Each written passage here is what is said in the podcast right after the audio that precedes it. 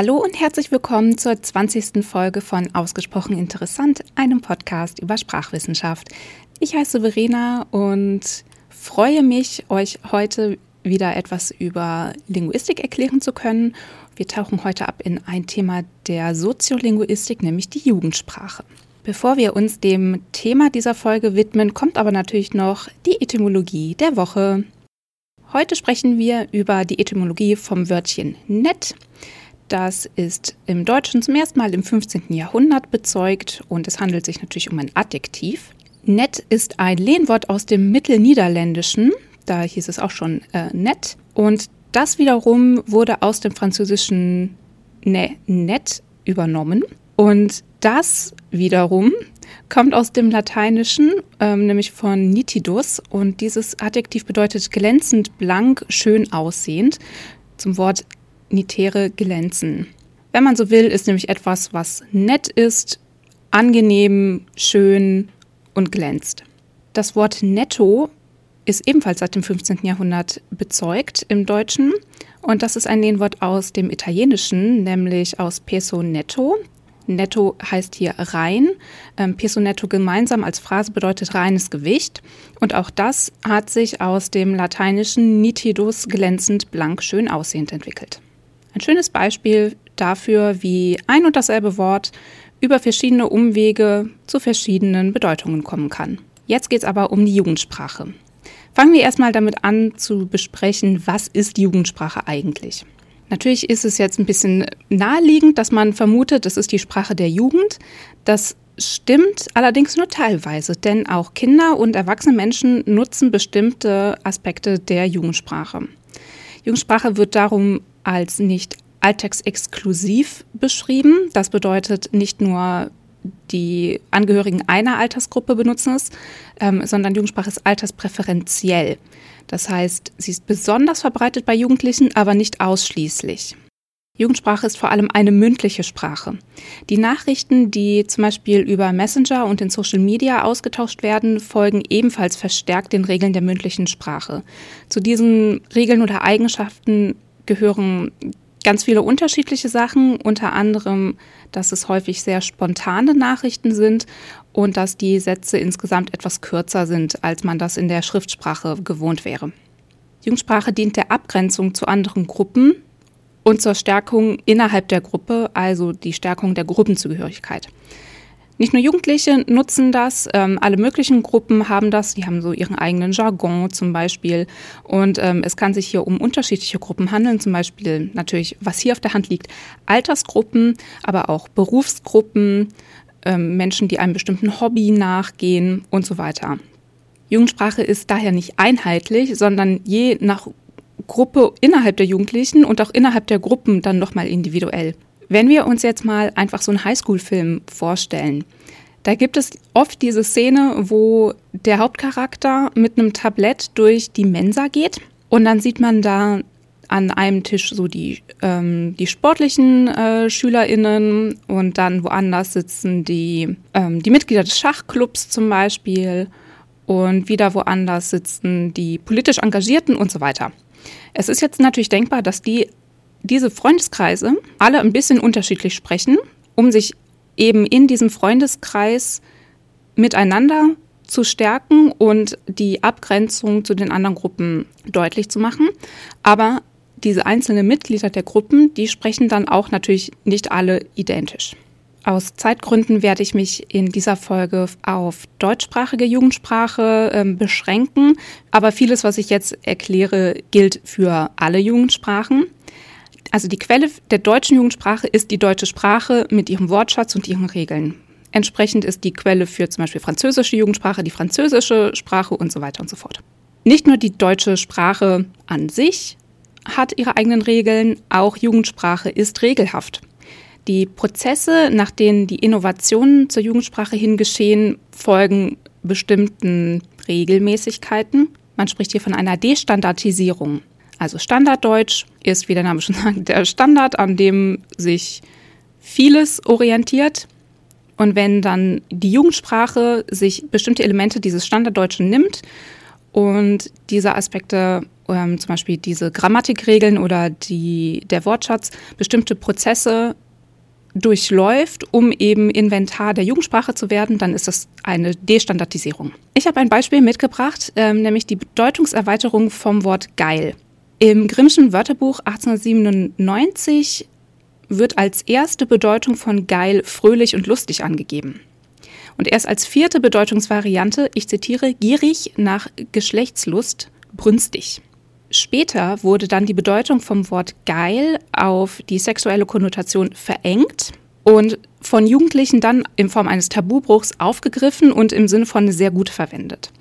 Zu sprachlichen Tabus habe ich auch mal eine Folge gemacht. Wenn ihr die noch nicht kennt, könnt ihr die natürlich gerne im Anschluss an diese Folge hören. Hier sieht man also, dass geil in relativ kurzer Zeit mehrere Bedeutungsverschiebungen erlebt hat. Erst eine Verengung und dann wieder eine Bedeutungserweiterung. Jugendsprache ist häufig sehr sprachökonomisch. Das bedeutet, dass es eine Neigung dazu gibt, die Sprache sowohl lautlich als auch lexikalisch auf das Wesentliche zu reduzieren.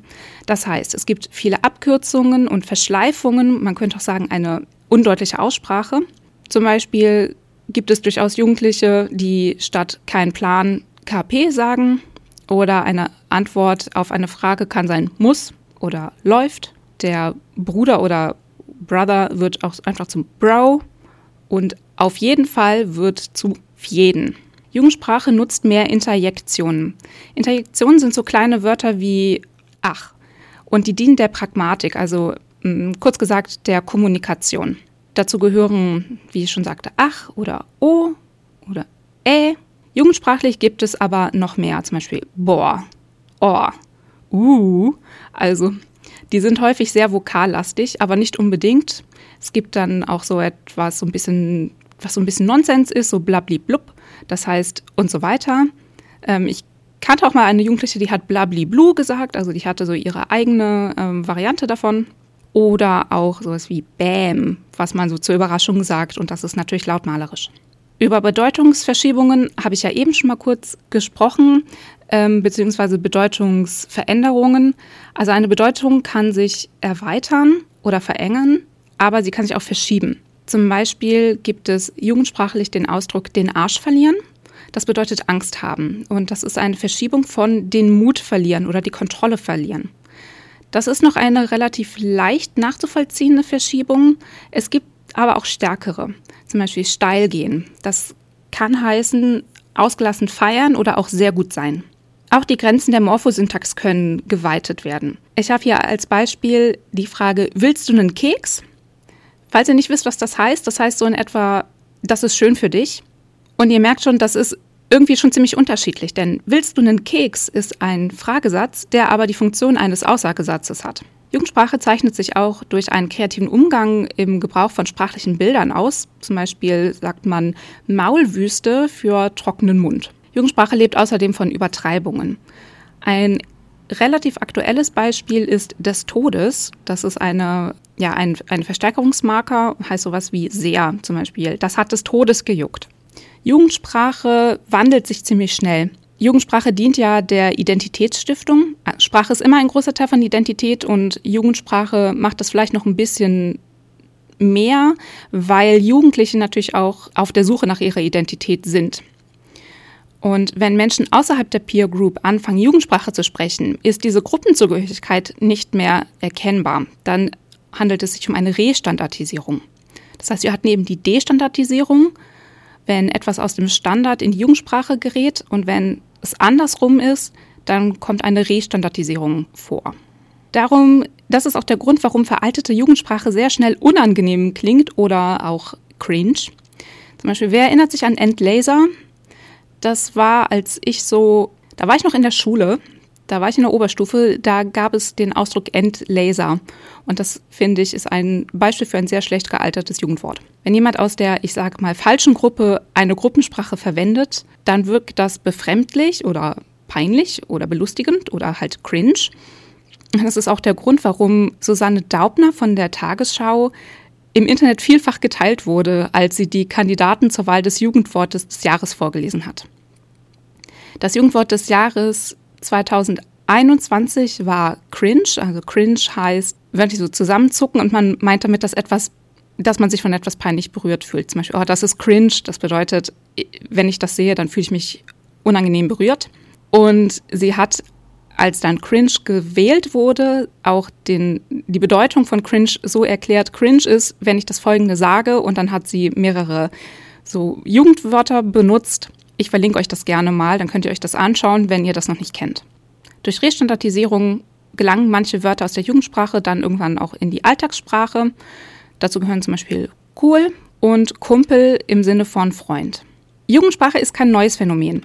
Es ist sehr, sehr wahrscheinlich, dass seitdem Menschen sprechen, sich verschiedene Gruppen über ihre Sprache voneinander abgrenzen oder auch ihre Zugehörigkeit zueinander markieren und die, ich sag mal, der Konflikt zwischen Generationen, der ist uralt. Wir kennen alle diese Beispiele, ähm, wo es darum geht, dass die Jugend von heute ganz unmöglich ist. Solche Beiträge liest man heutzutage und solche Beiträge, ich sage Beiträge, und solche Schriften gibt es auch schon in Keilschrift. Das heißt, das ist überhaupt nichts Neues. Das Problem ist natürlich bei mündlicher Sprache, das ist ganz, ganz schlecht nachzuvollziehen, wenn es überhaupt keine Quellen dazu gibt. Wofür wir aber Quellen haben, ist die sogenannte Studentensprache. Die wird auch Burschensprache genannt. Äh, Bursche bezieht sich auf Studenten, so, also im Sinne von eine Burschenschaft, ähm, nicht auf junge Männer allgemein. Studenten, und ich sage hier bewusst Studenten und nicht Studierende, denn Studentinnen gibt es in Europa erst seit circa 1900 und da auch nur vereinzelt, ähm, waren lange eine ziemlich besondere Gruppe. Das waren junge Männer meistens aus der höheren Gesellschaft, die sich zusammentaten, um zu lernen, aber auch um spezielle Rituale zu pflegen. Das heißt, es war eine relativ homogene Masse, die sich doch in mehreren Punkten vom Rest der Gesellschaft unterschieden hat. Studentensprache ist so circa seit dem 16. Jahrhundert relativ gut dokumentiert, besonders ab dem 18., 19. Jahrhundert. Darum können wir ganz gut sehen, wie die sich entwickelt hat. Wichtig ist noch zu sagen, Ende des 17., Anfang des 18. Jahrhunderts wurde es auch üblicher, an Universitäten im deutschsprachigen Raum Deutsch zu sprechen statt Latein. Die Dokumentation geschah über Wörterbücher und Wortlisten. Studentensprache hat viele Einflüsse aus dem Lateinischen und Griechischen. Das liegt natürlich daran, dass das die Sprachen der Wissenschaft waren und teilweise auch noch sind und dass Studenten einfach Latein und Altgriechisch können mussten. Aber auch Französisch hat die Studentensprache stark beeinflusst. Man konnte diese unterschiedlichen Fremdsprachen dann auch mit Deutsch kombinieren, zum Beispiel in Wörtern wie Kneipier, also dann haben wir Deutsch und Französisch kombiniert oder Sammelsurium, ähm, Luftikus, Schwachmaticus und so weiter. Das waren alles so neue, so Wortneuschöpfungen aus der Studentensprache. Zum Studium gehört ja aber natürlich nicht nur die persönliche akademische Weiterbildung, sondern auch Geselligkeit und nennen wir es mal ein ausschweifendes Verhalten. Das kann sich auf ähm, Rauschmittel beziehen, ähm, auf äh, Spielen, auch im Sinne vom Glücksspiel oder auch auf sexuelle Freizügigkeit. Wie der Kneipier schon zeigt, war man schon damals äh, in Studentenkreisen im Feiern nicht abgeneigt und dann bekam man auch schon mal einen Kater. Kater im Sinne von nicht ein, eine männliche Katze, sondern wenn man zum Beispiel Kopfschmerzen und andere Symptome nach Alkoholgenuss hat. Das kommt vom, das ist eine Ableitung aus dem griechischen Katharus, das heißt eigentlich Schnupfen. Und es lässt sich einfach sehr praktisch ins Deutsche übertragen, weil das schon so ähnlich klingt wie Kater, ein Wort, das man schon kennt und dann kann man eine Nebenbedeutung davon bilden. Ich habe außerdem noch ein Beispiel mitgebracht, das, wie ich finde, mehrere Einflüsse auf die Studentensprache gut zusammenfasst, nämlich der Name Venusberg. Der Venusberg ist ein Berg und ein Stadtteil in Bonn. Und Venusberg klingt irgendwie, also es klingt einerseits ziemlich pompös und es klingt auch, ehrlich gesagt, irgendwie ein bisschen sexuell. Und ursprünglich hieß dieser Venusberg nicht Venusberg, sondern Fennberg. Fenn oder Fenne ist ein sogenannter Flurname, das heißt ein Name für einen ähm, räumlich begrenzten Landstrich und bedeutet eigentlich Sumpf. Das heißt, Fennberg ist ziemlich klar, das ist der Berg am Sumpf oder im Sumpf. das passt auch zur ursprünglichen Geografie von Bonn. Und der Name wurde dann aber so ein bisschen verhohnepepelt von den Studenten zu Venusberg. Venus ist natürlich eine Göttin des römischen Pantheons, die Liebesgöttin. Nach ihr benannt ist auch ein Teil der weiblichen Anatomie. Wir sagen heute tendenziell eher Venushügel, aber ich habe das mal nachgeguckt. Venusberg war im, zum Beispiel im 18. Jahrhundert durchaus eine normale Beschreibung äh, für diesen Teil der äh, Anatomie. Und der Venusberg ist aber auch ein Element der deutschen Sage. Das heißt, hier kommen so verschiedene Sachen zusammen. Erstmal der klassisch mediterrane Einfluss durch Venus als Göttin dann dieser Sageneinfluss und dann aber auch dieses, ich nenne es mal, diese schlüpfrige Nebenbedeutung ähm, zur Anatomie. Auch das Rotwelsche hatte einen Einfluss auf die Studentensprache. Falls ihr nicht wisst, was Rotwelsch ist, das ist kurz gesagt ein Sammelbegriff für Sondersprachen von Gruppen am Rand der Gesellschaft, zum Beispiel fahrende Händler. Und Rotwelsch wird oft auch mit Kriminalität in Verbindung gebracht. Es verwundert darum nicht, dass das Rotwelsche einige, die, ja, die Gebersprache für einige Vokabeln in der Studentensprache war, die irgendwas mit Betrug und Geld zu tun haben. Das gehören Pumpen und Mogeln. Nun kann man sich fragen, was haben jetzt fahrende Händler mit den Studenten zu tun? Die Verbindung hierzu war meistens dann über sogenannte Bettelstudenten. Jetzt machen wir einen ganz kurzen historischen Exkurs. In den Befreiungskriegen 1813 bis 15 nahmen die Studenten auch eine politische und damit eine öffentliche Rolle ein. Und das gipfelte dann im Wartburgfest 1817. Vorher waren Studenten eher so unter sich geblieben und die lernten zusammen, die soffen und rauften zusammen und jetzt traten sie öffentlich auf. Dadurch hat sich der Sprachgebrauch der Studenten vor allem von den protestantischen Universitäten Jena, Halle, Leipzig, Göttingen und Gießen in ganz Deutschland auch bis in die Schweiz verbreitet. Die Studentensprache war aus geografischen Gründen, ich habe ja gerade die, die einflussreichsten Universitäten genannt, ähm, mittel- und norddeutsch geprägt. Und diese Einflüsse kamen dann also auch ähm, zum Beispiel ins oberdeutsche Sprachgebiet. Das war allerdings ein sehr kurzer Aufstieg der Studentensprache, denn schon ab der zweiten Hälfte des 19. Jahrhunderts war der freiheitliche Geist, den man damit verband, einem konservativen gewichen. Schon früh wurden Studenten, die sich so freiheitlich äußerten, politisch verfolgt worden. 1848, 49 scheiterte die Revolution. Auch das minderte den Einfluss. Und auch der Fakt, dass ehemalige Studenten nach dem Studium privilegierte Bürger wurden und sich darum nicht mehr politisch so äußerten, wie sie es zuvor getan hatten, sorgte dafür, dass die Studentensprache dann elitär konservativ wurde, äh, nationalistisch und juristisch verfachsprachlicht. So, ab jetzt ist die Geschichte der Jugendsprache ein bisschen dünner erforscht. Wir befinden uns jetzt so circa ab der Jahrhundertwende, also von, äh, vom 19. zum 20. Jahrhundert. Es gab die sogenannte Jugendbewegung, die sehnte sich danach, wieder zu einer einfachen, natürlichen, vorindustriellen Kultur zurückzukehren, weil sie die Gegenwart als zu wissenschaftlich, zu intellektuell, zu urbanisiert und zu politisch empfand. Das heißt, wir haben hier genau die Umkehrung dessen, was circa 100 Jahre zuvor passiert war. Der bekannteste Jugendverein war der Wandervogel. Wie Wandervogel schon vermuten lässt, waren Wanderungen und auch Wanderlieder für diese Jugendbewegung wichtig und man übte sich auch in abstinenzlerischer Geselligkeit. Genau das Gegenteil von dem, was Studenten vorher gemacht haben. Aber hier ging es auch nicht nur um Studenten, es war halt eine Jugendbewegung, die nicht so auf eine bestimmte Gruppe von Menschen beschränkt war. Es wurden also konservative Werte gepflegt und daher konnten diese Vereine später im Dritten Reich dann sehr leicht in die Hitlerjugend integriert werden. Der Sprachgebrauch der Hitlerjugend diente der politischen Manipulation, um die Jugend für die Ziele der NSDAP zu begeistern.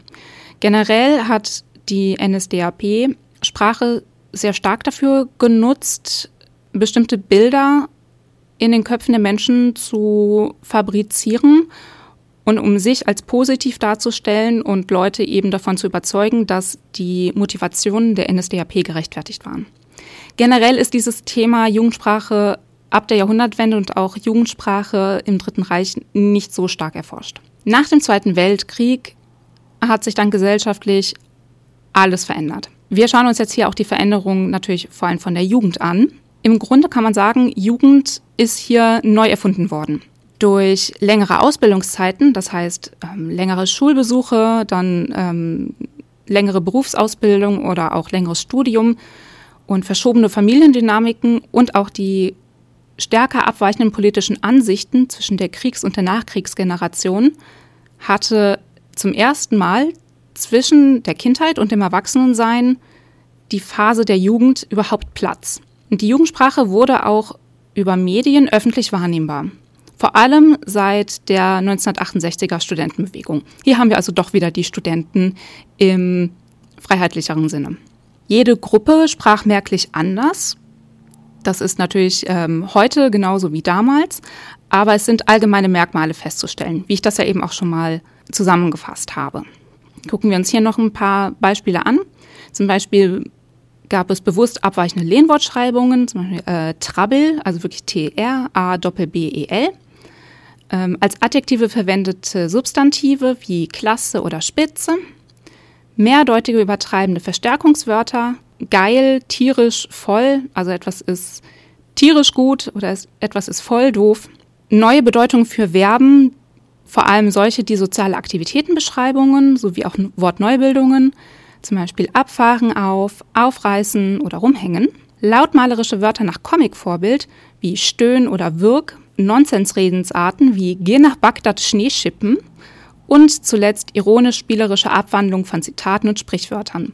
Als Beispiel habe ich hier mitgebracht Einigkeit und recht viel Freizeit. In der Nachkriegszeit bezogen sich viele Wörter und Ausdrücke auf den Krieg, aber nicht mehr verherrlichend, so wie das vor dem Krieg war, sondern ironisch. Zum Beispiel sprach man von Bombenwetter, das benutzt man ja durchaus auch teilweise immer noch, oder Genickschussbremse für ein Haarpolster im Nacken. Die Ablehnung von konservativen Werten wurde durch Wörter wie Regierung für Eltern oder Gossenmolch für Polizist deutlich gemacht. Anglizismen gab es schon im 19. Jahrhundert, aber sie nahmen zu erst durch die Besatzungsmächte und dann durch Einflüsse aus den Medien. Hingegen keinen Einfluss auf die Jugend- oder Alltagssprache hatten die GastarbeiterInnen, die vor allem aus der Türkei und aus Italien kamen, abgesehen von der Verabschiedung Ciao. Ähm, zwischen der Bundesrepublik und der DDR bestanden wahrscheinlich mehr Gemeinsamkeiten als Unterschiede. Ähm, das ist allerdings nicht so gut erforscht. Das liegt unter anderem daran, dass es laut der SED keine sozialen Sprachunterschiede in der DDR gab und daher auch keine Jugendsprache. Aber das ist natürlich falsch. Ich habe ja eben schon erklärt, wie es überhaupt dazu kommt, dass Jugendliche anders sprechen, nämlich sie wollen sich von anderen abgrenzen. Und das war auch in der DDR so. Die SED hat das einfach nur anders dargestellt, um eben zu zeigen, ah, die DDR, da sind alle gleich. Quellen für die Jugendsprache der DDR sind einerseits natürlich die ZeitzeugInnen, aber auch literarische Texte. Dennoch ist das wenig erforscht. Ich habe aber hier ein Beispiel ähm, von Margot Heinemann aus dem Jahr 1989. Das ist nur ein Ausschnitt. Ich habe einen Satz daraus genommen. Macht einen Abflug, ihr Assis. Und das kommt mir als Jugendsprache relativ natürlich vor. Ich bin in den 90ern geboren und mir ist so, als hätte ich das auch schon in den 90ern oder 2000ern so hören können. Kommen wir zuletzt noch zur Bewertung von Jugendsprache. Ich denke, ich erzähle euch nichts Neues, wenn ich euch sage, dass insgesamt die Jugendsprache in der Öffentlichkeit negativ angesehen wird. Man spricht da auch oft von Sprachverfall. Das ist eigentlich so ähnlich wie das, was ich eben schon angesprochen habe, wenn es darum geht, dass die Jugend von heute äh, faul ist und kein Benehmen hat und so weiter. Das, diese Anschuldigung gab es schon immer. Ich habe hier auch zwei Zitate, die das unterstreichen. Erstmal von Joachim Stave 1960. Zitat. Vor allem die Jugend ist völlig unbedenklich darin, nur noch so zu sprechen und zu schreiben, wie ihr der Schnabel gewachsen ist. Das wird auf die Umgangssprache der nächsten Generation nicht ohne Folge bleiben. Schließlich wird diese Entwicklung noch dadurch gefördert, dass die Jugend kein Verständnis mehr für die Auffassung von der Sprache als eine dem heiligsten Gut der Nation hat. Verantwortung vor der Sprache ist ihr fremd. Für sie ist die Sprache kein Kulturwert mehr, sondern ein Konsumgut, dessen man sich unbefangen bedient. Zitat Ende. Ja, ich weiß jetzt nicht genau, was er damit meint. Also Konsumgut, das klingt so, als wäre das, könnte man das so richtig so herstellen und aufbrauchen. Das stimmt aber nicht. Ähm, Sprache ist durchaus ein Kulturwert. aber Kultur entwickelt sich auch immer weiter und Kultur gehört auch allen. Darum ist dieses Argument für mich irgendwie völlig leer. Was allerdings stimmt, nach dem Zweiten Weltkrieg, ähm, vor allem dann in den 60ern, hat sich der Sprachgebrauch im Allgemeinen verändert. Ähm, auch zum Beispiel äh, politische Reden wurden ein bisschen alltagssprachlicher. Das ist aber, das ist keine schlimme Entwicklung. Also das ist einfach nur, dann, es war nicht vorher besser und später schlechter oder auch nicht andersrum, es war einfach anders. Dann habe ich noch ein neueres Zitat. Das ist aus der Zeitung oder der Zeitschrift Sprachnachrichten vom Verein für deutsche Sprache, äh, erste Ausgabe 2008. Zitat. Mittelgroße Katastrophe. Eine Million sprachloser Jugendlicher. Ein alltägliches Ausnahmeerlebnis. Dönerbude oder Kassenschlange im Supermarkt. Deutsche, türkische und aus Russland stammende Jugendliche reden miteinander. Ihr gesprochenes Deutsch ist fehlerhaft. Grammatik, Lexik und Aussprache weichen ganz erheblich von den anerkannten Regeln ab. Zunächst möchte der Zuhörer gern glauben, Zeuge einer sprachlichen Spielerei zu sein, doch lässt sich diese Illusion nur kurze Zeit aufrechterhalten. Nach einigen Minuten ist die Erkenntnis nicht mehr zu unterdrücken. Diese jungen Menschen können kein Deutsch. Zitat Ende. Der Verein für deutsche Sprache ist tatsächlich nur ein Verein. Die arbeiten nicht wissenschaftlich. Sie arbeiten preskriptivistisch. Das bedeutet in einer vorschreibenden Art und Weise. Sie entscheiden selber, was falsch und was richtig ist, lassen dabei den wissenschaftlichen Diskurs völlig außer Acht. Und im Moment arbeiten sie sich sehr, sehr stark am Gendern ab. 2008 offensichtlich noch mehr ähm, an der Sprache von Deutschen mit Migrationshintergrund. Sonst wäre da hier auch nicht so der äh, Fokus drauf gelegt, dass auch türkische und aus Russland stammende Jugendliche äh, mit dabei sind. Auch interessant, woher wollen die das wissen? Also ich habe ganz, ganz große Probleme mit dem, was hier gesagt wird. Und ich mache nochmal darauf aufmerksam, das ist ein Zitat von 2008. Russland wird hier mit SZ geschrieben, lässt jedoch mit Doppel-S. Ich weiß nicht, welcher Rechtschreibung das jetzt folgen soll. Also die Rechtschreibreform 1998 hat vorgesehen, dass Russland mit Doppel-S geschrieben wird. Und die Rechtschreibung, die davor gegolten hat, nach der Russland mit SZ durchaus richtig wäre, hat aber auch vorgesehen, dass lässt mit SZ geschrieben wird. Darum weiß ich jetzt nicht ganz genau, ähm, nach welchen Regeln hier gearbeitet wird. Es wirkt ein bisschen willkürlich.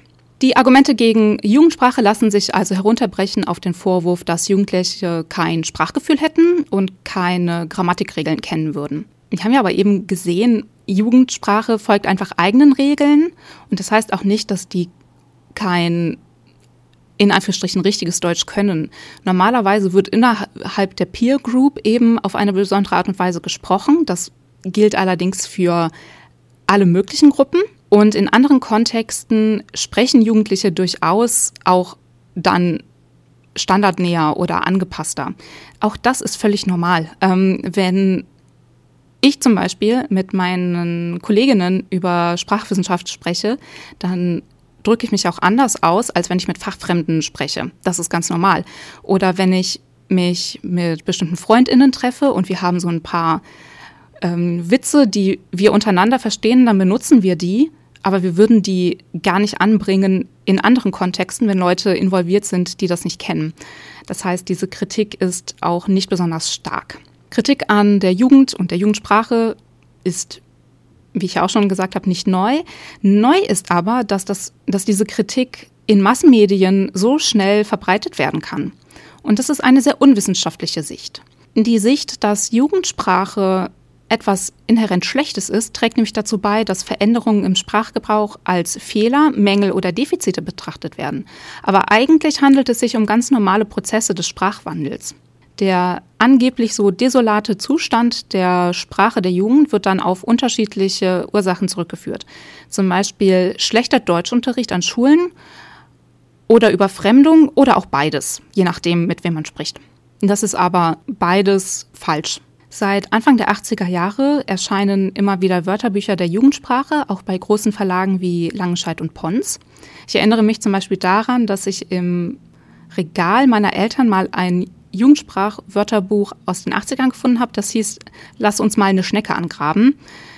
Das ist sowas, das würde ich niemals sagen. Und seit 2008 gibt es das Jugendwort des Jahres in Deutschland und in Österreich seit 2010. Das Jugendwort des Jahres 2022 war in beiden Ländern übrigens Smash. Ähm, das heißt sowas wie Sex haben wollen. Also es kommt jetzt ein bisschen darauf an, wie man das benutzt, aber so in diese Richtung geht die Bedeutung. Die Wahl wird veranstaltet durch den Verlag Langenscheidt und die Authentizität wird manchmal angezweifelt. Generell gibt es ein paar Probleme mit der Authentizität von Jugendsprache in Medien. Dazu kommen wir gleich noch. Ähm, Jugendsprache wird durch solche Bücher, aber auch durch Werbung zum Beispiel, nur vermarktet und nicht wissenschaftlich untersucht. In Medien wird dann eine Form der Jugendsprache konstruiert und stilisiert, die nicht der authentischen Jugendsprache entspricht. Diesen Vorgang nennt man auch Doing Youth. Und es ist ja auch völlig klar, dass diese Konstruktion und Stilisierung gar nicht der natürlichen Jugendsprache entsprechen kann, weil die ja so individuell ist. Es gibt zwar diese unterschiedlichen Tendenzen und diese unterschiedlichen Eigenschaften, die häufig vereint werden, aber wie dann genau Jugendliche sprechen, das hängt noch von ganz vielen anderen Faktoren ab und ist einfach wie Sprache generell auch sehr individuell. Ich habe ja schon Werbung erwähnt, auch die nutzt immer wieder jugendliche Sprachelemente. Das ruft eine emotionale Reaktion hervor und Jugendlichkeit verspricht spricht oder verschafft auch Prestige. Es ist auch so, ähm, wenn es zum Beispiel darum geht, für Hautcreme zu werben, als Beispiel, dann, und das ist eine Werbung für eine Antifaltencreme, dann nimmt man als Werbegesicht normalerweise eine jüngere Frau, die dann natürlich auch noch ähm, retuschiert wird und so weiter, obwohl die Zielgruppe älter ist als die Dame, die dafür wirbt. Das ist auch so bei Medikamenten zum Beispiel. Es geht dann darum, ähm, irgendwie für Rheumamittel oder so etwas zu, äh, zu werben. Und sagen wir mal, die Zielgruppe sind Menschen über 60 oder über 70, dann sind die Personen, die in der Werbung zu sehen sind, jünger als die eigentliche Zielgruppe. Das bedeutet, Jugend und Jugendsprachen bieten immer so eine Projektionsfläche, die man so nutzen kann, wie einem das gerade passt. Zum Beispiel in der Werbung will man das dann gut heißen. Und wenn aber jemand sich darüber ärgert, wie schlecht die Jugendlichen sprechen, dann ist es eben einfach dieses Stereotyp, die Jugend ist faul, die Jugend ist dumm und so weiter zu bemühen. Und das sagt eigentlich eher etwas über die Leute aus, die die Jugend als Projektionsfläche nutzen, also die dieses Doing Youth überhaupt betreiben. Jugendsprache wird generell in Medien für Jugendliche immer mal wieder benutzt, mal mehr, mal weniger authentisch.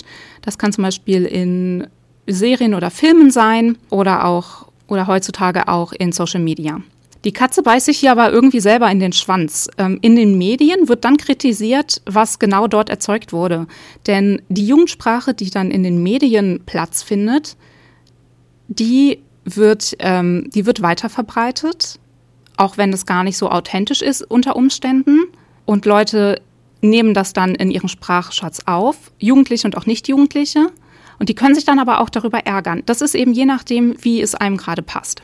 Und die wissenschaftliche Jugendsprachforschung besteht ebenfalls seit den 80er Jahren. So, das fällt ungefähr zusammen mit dem Erscheinen der Jugendwörterbücher. Und in der Jugendsprachforschung wird nicht gewertet, sondern da sucht man eben nach den Regelmäßigkeiten der Jugendsprache, untersucht Eigenschaften.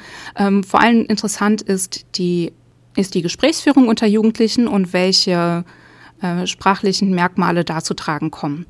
Zum Beispiel ist ähm, ich schwör gar nicht so gemeint im Sinne von wirklich schwören, sondern das kann jetzt markieren, dass man das Wort hat, aber auch, dass man es abgibt.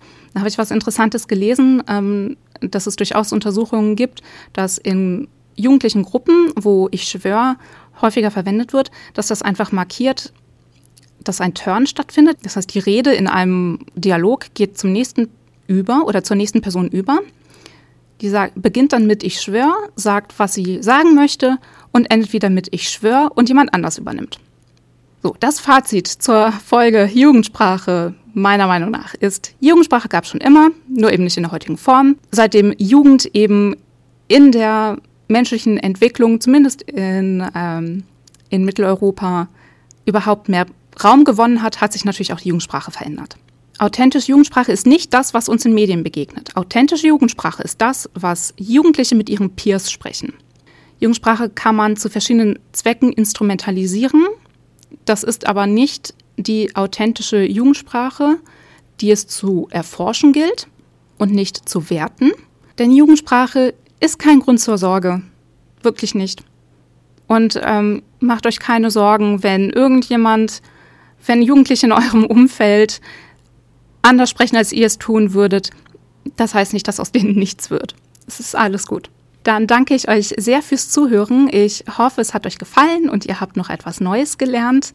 Besucht mich auch gerne auf Social Media. Da heiße ich auf Instagram ausgesprochen interessant und auf Twitter aus interessant. Außerdem habe ich noch einen Blog, da könnt ihr auch gerne Kommentare hinterlassen. Diesen Blog erreicht ihr unter ausgesprocheninteressant.wordpress.com und ich freue mich darauf, wenn ihr das nächste Mal wieder einschaltet. Tschüss, eure Verena.